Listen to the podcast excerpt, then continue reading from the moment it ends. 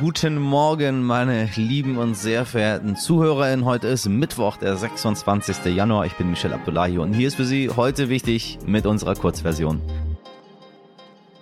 Zuerst für Sie das Wichtigste in aller Kürze. Befragt wird Premierminister Boris Johnson heute im britischen Parlament. Es geht mal wieder um seine sogenannten Lockdown-Partys, während der Rest des Landes kaum vor die Tür durfte. Seit gestern ermittelt auch die Metropolitan Police wegen potenzieller Verstöße gegen die Auflagen, die Johnson ja selbst mitbeschlossen hatte. Verurteilt hat der Europäische Gerichtshof den türkischen Staat wegen der Inhaftierung von Dennis Yücel, Journalist bei der Welt. Yücel saß wegen angeblicher Terrorpropaganda ein Jahr lang im Gefängnis. Die Türkei soll deshalb eine Entschädigung von 13.300 Euro an ihn bezahlen. Das Urteil kann aber noch angefochten werden. Gewählt wird im italienischen Parlament heute vermutlich auch im dritten Wahlgang noch kein neuer Präsident, da voraussichtlich keiner der Kandidaten eine Zweidrittelmehrheit hinter sich bringen kann.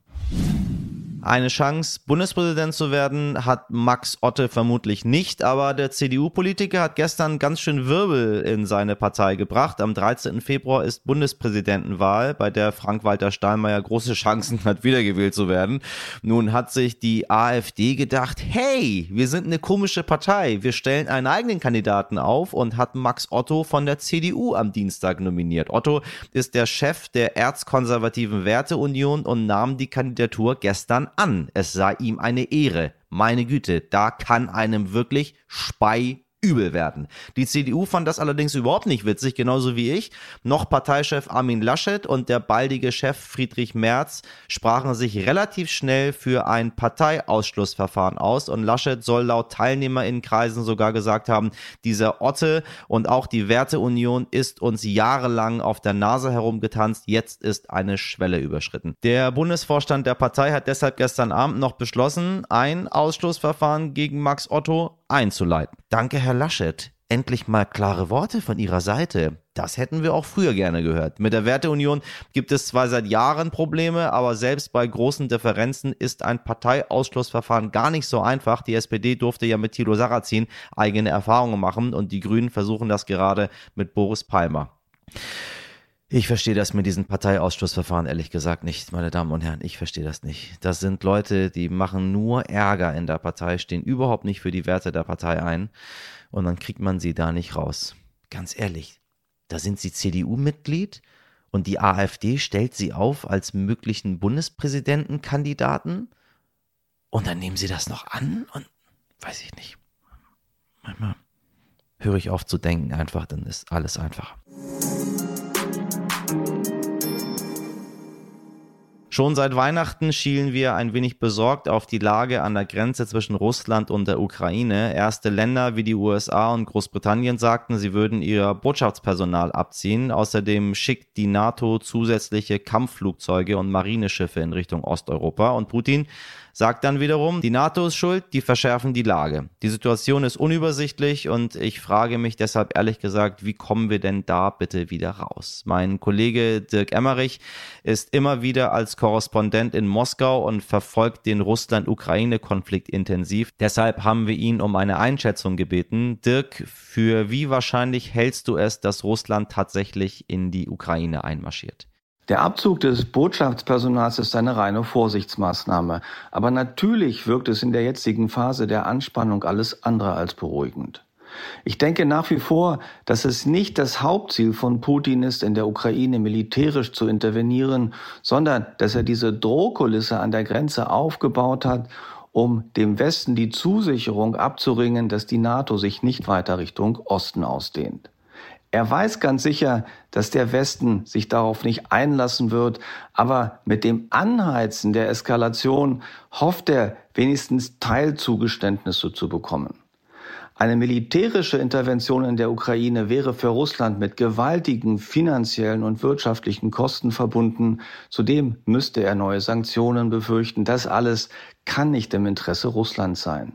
Aber es ist ein höchst riskantes Spiel, was Putin da betreibt. Wie kommen wir denn nun aus der Eskalationsspirale wieder raus? Es geht am Ende nur über Verhandlungen und die Suche nach Wegen in Richtung einer Deeskalation. Die Problematik ist inzwischen aber so komplex, dass diese Verhandlungen nicht Wochen, sondern vermutlich Monate, vielleicht sogar Jahre andauern konnten. Die Gefahr ist riesig groß, dass die Eskalationsspirale, wie wir sie im Augenblick erleben, eine Dynamik entfalten könnte, wo ein Funken genügt, um das Ganze zu torpedieren. Deswegen ist es so wichtig, dass alle Gesprächskanäle offen bleiben, denn gelingt eine diplomatische Lösung nicht, wäre die Alternative nur eine militärische Auseinandersetzung und die kann für Europa im 21. Jahrhundert keine Lösung sein. Eine diplomatische Lösung des Konflikts, ja, daran sollten alle Seiten interessiert sein. Doch alleine mit dieser Hoffnung kann die Ukraine nicht leben. Dort macht man sich langsam bereit für den Fall der Fälle und die Rufe nach Unterstützung vom Westen werden immer lauter. Dirk Emmerich hat es eben ausgesprochen. Der ehemalige Profiboxer Vitali Klitschko, der seit 2014 Bürgermeister der Hauptstadt Kiew ist, tritt in diesen Tagen mit klaren Forderungen in Richtung Deutschland auf. In einem Gastbeitrag in der Bild am Sonntag hat sich Klitschko zunächst geäußert geäußert und auch im Interview mit RTL und NTV kann er seine Enttäuschung über das zögerliche Handeln der Bundesregierung nicht verbergen und formuliert auch ganz klare Wünsche. Wir sind sehr, sehr enttäuscht. Äh, die letzte äh, die äh, Entscheidung, was Deutschland hat getroffen wegen äh, Waffenverbotszulieferung äh, zum Ukraine. Wir wissen, die ganze Welt jetzt spricht über mögliche Aggression gegen unser Land und selbstverständlich, wir müssen unser Land verteidigen. Ähm, äh, wir müssen verteidigen, wir brauchen moderne Waffen, Verteidigungswaffen. Wir sind bereit, unser Land zu verteidigen, aber wir brauchen Unterstützung, Unterstützung von unseren Freunden. Und Deutschland hat immer deklariert, sieht Ukraine als moderne, demokratische europäische Land. Land, hat immer deklariert. Aber die, äh, eine Sache zu deklarieren und andere Sache zu unterstützen. Und äh, wir brauchen Unterstützung von Freunden. Und die die Entscheidung, was äh, betrifft Nord Stream 2, die Entscheidung, was äh, betrifft Waffenlieferung, klingt einfach unfreundlich äh, für die Ukraine. Wenn sprechen wir über Freundschaft, wenn sprechen wir über äh, Unterstützung, über äh, unsere gemeinsamen Ziele und gemeinsame Werte. Weil ich möchte noch einmal wiederholen, unser Ziel, eine moderne, europäische, demokratische Land Ukraine. Unser Ziel, in bestimmte kurzer Zeit ein Teil von europäischer Familie zu werden.